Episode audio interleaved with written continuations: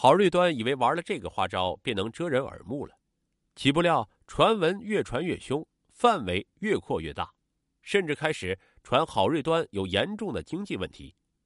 郝瑞端急红了眼，他召开粮食局全体职工大会，在会上公开辟谣：最近一段时间，有些心怀不端的人到处煽风点火，广传不利于安定团结的谣言，目的很阴险。想搞乱我们社会主义经济，搞乱我们淮阴县的粮食局一片大好的形势。郝瑞端在台上说的是唾沫星四溅，职工在台下是交头接耳，乱作一团。郝瑞端在风雨飘摇的日子里惴惴不安的过了一年多。一九九五年，淮阳县粮食局不断有职工向检察院举报郝瑞端的经济问题。时任淮阳县县委书记的李华亭也接到了举报材料，他对郝瑞端的胡作非为也曾耳闻目睹，并严厉批评过郝瑞端，但郝瑞端没有丝毫的收敛。面对大量群众举报，李华亭决定通过审计来核对事实。谁知审计还没开始，郝瑞端便动用自己的关系网，使审计计划胎死腹中。这次审计风波使郝瑞端感到了李华亭的威胁。想到李华亭是本县之首，自己的乌纱正掌握在他的手中，他感到不寒而栗，暗暗想：李华亭，我和你不是鱼死就是网破。一个小小的粮食局长想与县委书记斗，似乎有点不自量力。但老谋深算的郝瑞端自有高超的手段。一九九五年初，周口地委在淮阳县四通镇设立对外开放特别试验区。试验区管委会与淮阳县粮食局在四通镇粮经所的管辖权发生了纠纷，管委会免去了粮经所所长池红军的职务，并封仓封账，而郝瑞端却指使池红军拒不交出粮仓的钥匙。纠纷闹了一年，十二月三十日，某电视台报道了管委会与粮食局因争夺管辖权，导致国库粮食疏于管理，被属实虫咬，损失严重。一九九六年初，省市组成两级调查组进驻淮阳。郝瑞端感到机会来了，他指使人将三个非国家专储粮库改为专储粮仓，一方面掩盖其擅自挪用国家专项储备粮一百万公斤的事实，一方面制造专项储备粮严重受损、质量下降的假象，欺骗调查组。元月十七日，李华亭因对粮食受损负有严重的领导责任。被撤销了淮阳县县委书记职务。粮损事件为郝瑞端提供了一个发挥自己聪明才智、扳倒顶头上司的机会，他一箭双雕，成为最大的获益者。扳倒了李华亭，郝瑞端开始腾出手来清理自己的老对头李庚海。现年四十五岁的李庚海曾深得郝瑞端的信任，李庚海也曾非常敬重郝瑞端。但当他目睹郝瑞端不惜采取种种卑劣手段，将身边的数名同志整得悲惨万分后，开始有意和郝瑞端保持距离。两人之间出现隔阂后，心胸狭窄的郝瑞端便把报复的矛头指向了李庚海。在他看来，李庚海受到他的器重时，对他的事儿了解太多，这对他十分不利。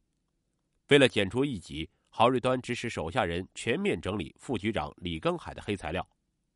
李庚海在一九八九年至一九九三年间担任淮阳县粮食局办公室主任，负责局内一切吃喝招待费用。对一些无法下账的白条，每年年底核实汇总后，由李庚海向郝瑞端汇报，并经郝同意，采取用变通发票冲抵不合理开支的方式下账。一九九三年，郝瑞端和李庚海的矛盾日益激化。郝瑞端便指使会计对李庚海签报账目重点核查，结果查出李庚海签报的几张报销联与底联金额不符，这几张大头小尾的发票差额计十四万元。面对核查结果，郝瑞端心中十分得意。李庚海呀，李庚海，和我斗你嫩了点鹿死谁手，马上就见分晓了。他指令手下人送你举报信。以贪污罪向检察机关举报，写严重点定他个重罪，让姓李的永世不得翻身。郝瑞端咬牙切齿的说：“当地检察机关根据淮阳县粮食局的举报，对李更海进行了立案查处，但查处结果并不像郝瑞端预想的那样美妙。因事实不清，查无实据，检察机关遂终止了侦查活动。但于心不甘的郝瑞端又在一九九六年十月解除了李的副局长职务。一九九七年八月，停发了李的工资，并停止报销李的医药费。李根海曾患良性肿瘤，做过手术。郝瑞端多次在公开场合骂道：“他姓李的病了，我花几十万给他看病，他没良心，竟反过来告我。”一九九七年九月，实在无法容忍李根海存在的郝瑞端，以检查工作为由。乘车来到属下的大连乡粮管所，找到大连乡粮管所主任池恒军。郝瑞端气冲冲的对池恒军说：“有他李根海存在一天，我郝瑞端日子就难过一天。得想办法把李根海做了，彻底毁了他。”池恒军对郝瑞端这番话不感意外。虽然远隔几十里，但大连乡粮管所的人都知道郝局长和李副局长之间的矛盾。您打算怎么办？你帮我找个人，把那小子，嗯。郝瑞端瞅瞅四周无人，做了一个杀的动作，嘴里还配合着发出咔嚓一声。池恒军低头琢磨了半晌，没有吭声。让一个好端端的人突然从地球上消失掉，毕竟不是一件轻而易举的事儿。好半天，池恒军才想起来一个人，这人是他的连襟江辉。他吞吞吐吐的说：“。”